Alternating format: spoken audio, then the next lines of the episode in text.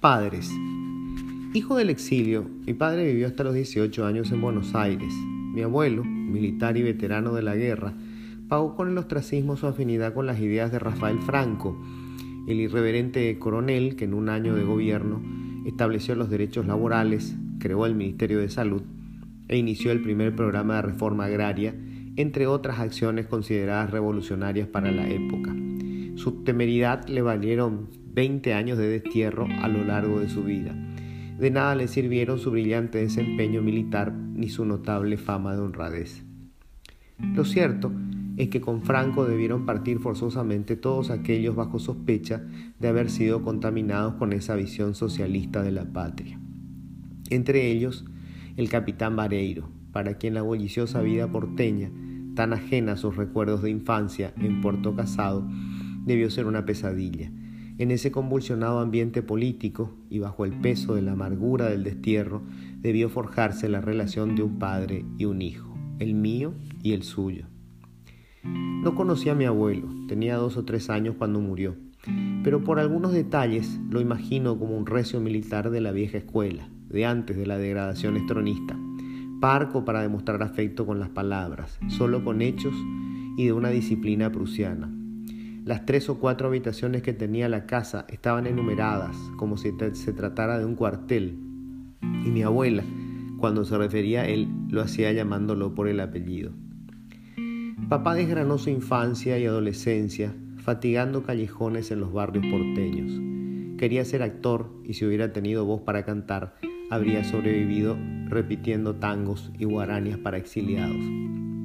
Por sus venas corría la sangre del abuelo y sin embargo eran de planetas distintos.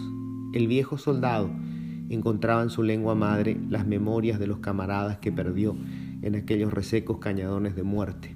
El joven se abría la vida en interminables tertulias en las que la humorada ocurrente y la velocidad del retruque lo convertían en el centro de atención.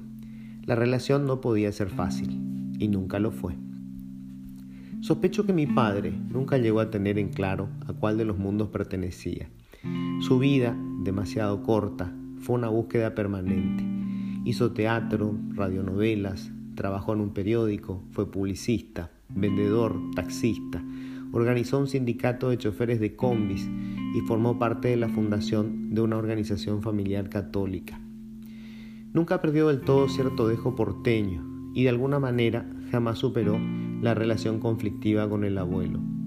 La revivió conmigo y con alguno de mis hermanos. Era como si inconscientemente asumiera el rol de su padre y condenara nuestra visión diferente de la vida, como probablemente el abuelo hiciera con la suya. Esta situación hizo que me preguntara si esos desencuentros generacionales eran inevitables, si todos los hijos estábamos condenados a convertirnos en padres en conflicto con sus hijos.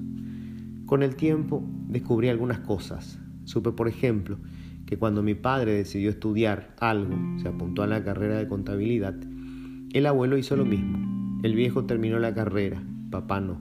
No es que el capitán retirado o al capitán retirado le interesara la contabilidad, era su forma de decirle que lo quería. Repasé nuestra tumultuosa vida familiar y encontré un elemento parecido. Papá siempre estuvo ahí. Somos siete hermanos. Mantener esa casa a flote suponía un esfuerzo monumental. El hombre podría haberse borrado, como ha ocurrido tantas veces en la historia trágica de este país de madres solteras o abandonadas. Pero él jamás bajó los brazos. Trabajó hasta el último día de su vida. Era su manera de decir te quiero. Vivo un tiempo distinto al de mi padre y mi abuelo. Puedo darme el lujo de expresar amor con palabras y hechos y debatir con mis hijas nuestras visiones distintas de la vida. Ellos hicieron lo mejor que pudieron. En su homenaje espero hacer lo propio.